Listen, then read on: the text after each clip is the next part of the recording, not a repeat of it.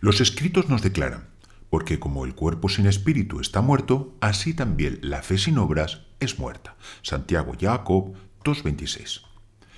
Shalom, queridos Javerim. Mi nombre es Isaac Penahor y me gustaría compartir con ustedes unas reflexiones sobre la Biblia. En la Torá hayamos escrito lo siguiente: No temáis, estad firmes y ved la salvación que el Eterno hará hoy con vosotros. Y añade: El Eterno peleará por vosotros. Guardad, pues, silencio. Éxodo Shemot 14, 13 y 14. Qué declaración tan poco frecuente. Ante la angustia del pueblo que se haya aterrorizado por la llegada de los carros de Faraón y que comienza ya a plantearse su regreso a Egipto, Moisés les pide que simplemente se queden quietos y callados, pues va a ser Dios quien pelee aquella batalla. Y esta idea es subrayada por el empleo del verbo harosh, guardar silencio, un término que admite la acepción de permanecer pasivo ante una acción, dando a ésta una aprobación tácita, como en el versículo, y si su padre guardare silencio, todos los votos de ella serán firmes. Números Bemidbar 30, 5 y 4.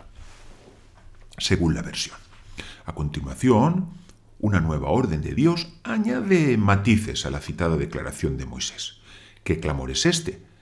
Diles a los hijos de Israel que se pongan en marcha, y tú alza tu vara y extiende tu mano sobre el mar, para que se divida y puedan entrar los hijos de Israel en lo seco. Éxodo Shemot 14, 15 y 16. Moisés les había dado dos instrucciones, permanecer quietos y guardar silencio. La voz divina subraya esta última orden hasta el punto de decirles que se abstengan incluso de rezar. Sin embargo, les manda que se pongan en marcha. Y aquí la pregunta oportuna es, ¿hacia dónde? Pues el ejército egipcio se encontraba justo detrás suyo y delante solo tenían el mar. Nosotros, que ya conocemos el desenlace de la historia, podríamos pensar que esto no suponía ningún problema, pues como es por todo sabido, el mar se abrió y los hijos de Israel cruzaron en seco. Pero no es eso lo que se desprende de nuestro texto. Primero, Dios ordena al pueblo que se pongan en marcha. Después, manda a Moisés alzar su vara y su mano. Como consecuencia de esta acción, el mar habría de dividirse, y sólo entonces los hijos de Israel lo cruzarían en seco. En consecuencia, si seguimos al pie de la letra la secuencia de los hechos aquí descrita, Dios ordena al pueblo que marchen delante de un mar que se extiende ante ellos como lo haría cualquier otro mar del mundo. Y aquellos hombres, angustiados por lo extremo de la situación, podían haberse preguntado, ¿qué clase de orden es esta? ¿Acaso Dios quiere que nos ahoguemos?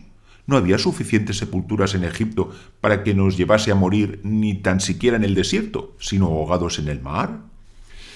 En pocas ocasiones ha demandado Dios una muestra de fe tan elevada como esta. La vanguardia de aquel campamento tuvo que meterse en el mar viendo cómo a cada paso el agua subía más y más, y además permaneciendo en silencio, sin que su acción fuese acompañada por una sentida y conmovedora oración, a la altura de aquellas dramáticas circunstancias. Y en aquel momento, cuando los más valientes y temerosos de Dios ya habían llegado al límite del nivel del agua que les permitía seguir respirando, sólo entonces Moisés alzó su vara y su mano, y el mar se partió, de forma que el resto del pueblo que iba tras ellos ni tan siquiera tuviese que humedecer la suela de su calzado, atravesando aquel mar totalmente en seco.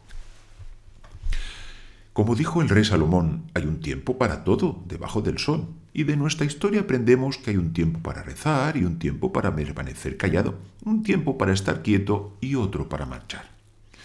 Querido amigo, quizás Dios no le pida nunca un nivel de fe como el que nos ocupa, pero debemos ser conscientes de que a veces la fe implica inacción. Y esto es una prueba muy grande, pues quizás debamos ser testigos silentes de insultos o fragantes injusticias, y sin que debamos contestar a los agravios para dar lugar a la justicia divina. En otras ocasiones tal vez Dios le pida que actúe en contra de cualquier sentido común. Sea como sea, que seamos siempre fortalecidos en nuestra fe, que ésta nunca se debilite y que los méritos de nuestro amado Mesías nos acompañen siempre para abrir delante de nosotros ese otro mar proceloso que es nuestra vida diaria. Y hasta aquí nuestra reflexión de hoy. Si lo desea, puede seguirnos a través de nuestra web isaacbenahor.com o a través de nuestros canales de YouTube, Instagram, Facebook y Spotify. Shalom.